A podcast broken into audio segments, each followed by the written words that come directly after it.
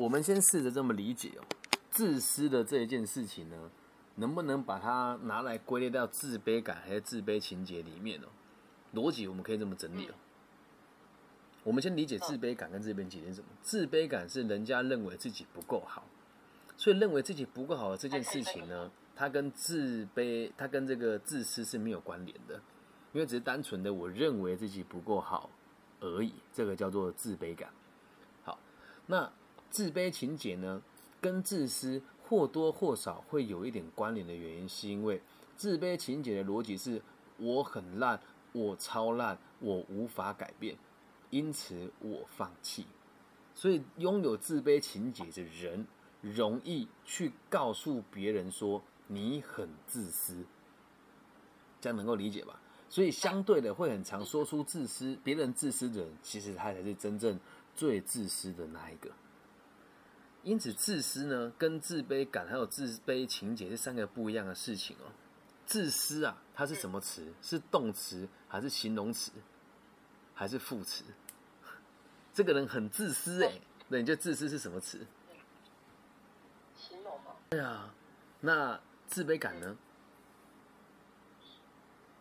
词嘛，对啊，那自卑情节呢？名词嘛。所以你可以讲，拥有强烈的自卑感的人必定就自私，对吧？那啊，拥有强烈自卑情节的人呢，必定就自私。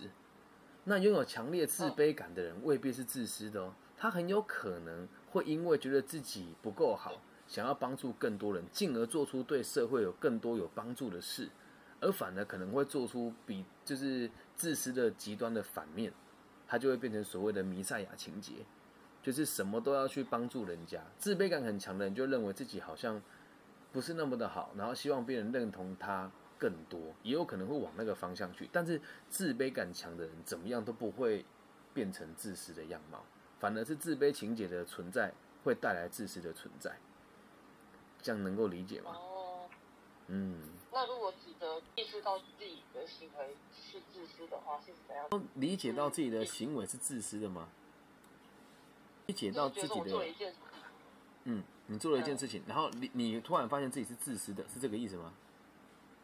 对对对，就觉得好像我做，那就是你你你拥有健康的自卑感啊，你你你认为自己做的不够好啊，不是吗？哦，对吧？代表这是良好的状况，发现自己自私，这个叫内省嘛，这个叫内省啊，懂吗？嗯，这样理解吧。我都是为你好，也是一种自私行为。是啊，我都是为你好，代表什么？他只想操控你而已嘛。对不对？他只是想操控你而已啊，只是想操控你。你说？操控？那即使就是我家人或者是爱人，他做的是一件是犯罪行为。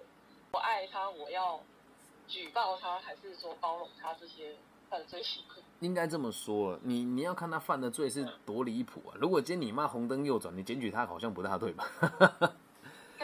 这这个没必要啊！就像有人会在，就我今天只有个学生，他跟我讲说：“干你厉害，老师，我跟你讲就袂爽诶。”我讲呐，阮爸昨甲我笑了，我还讲，我甲伊无挂口罩诶诶度发给爆料公司。我就说你他妈太无聊了吧！等于你要想啊，如果今天犯罪这很离奇的部分会危害到很多人，那你可能去举报他，或许是正确的吧？那这个跟我们今天讨论的话题好像也没有那么多。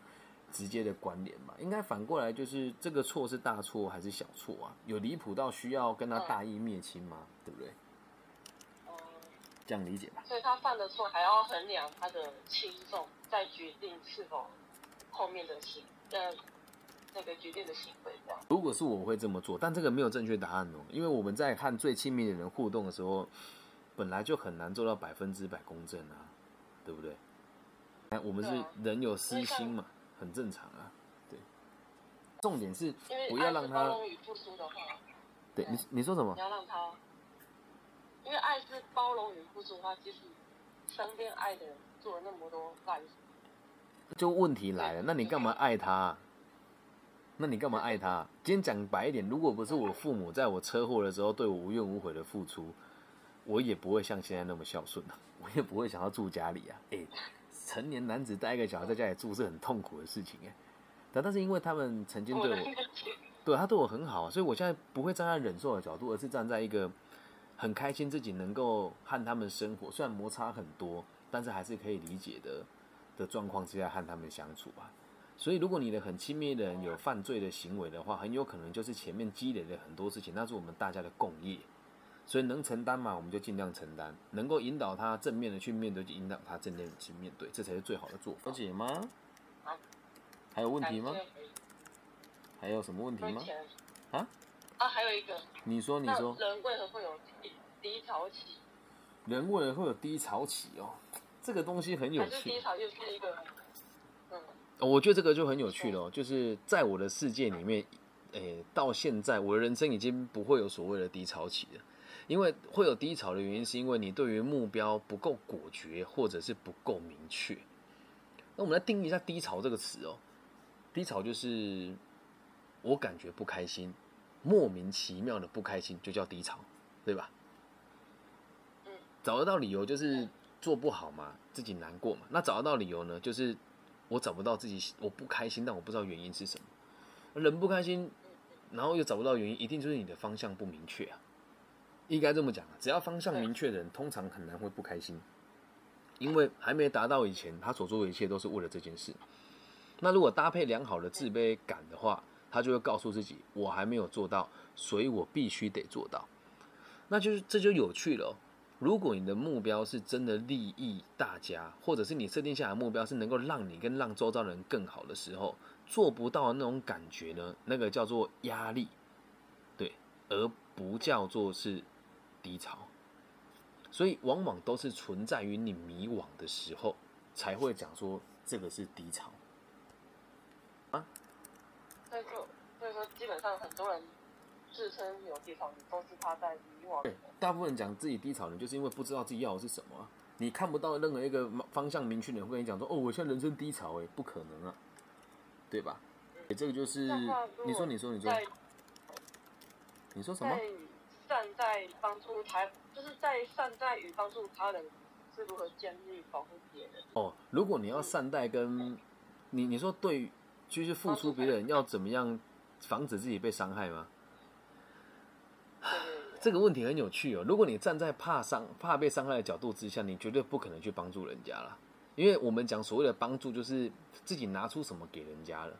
所以，如果你把自己过得很好的时候，你就不会去在意自己有没有能，你在就不会在意自己会不会被伤害啊。就像我昨天跟那一位朋友讲了这么多例子，而且还直接点名说他所学习的方向是错误的。那我有没有可能嗯造成他回去跟他的群体说，有个年轻人很嚣张啊，说我们是错误的？会啊。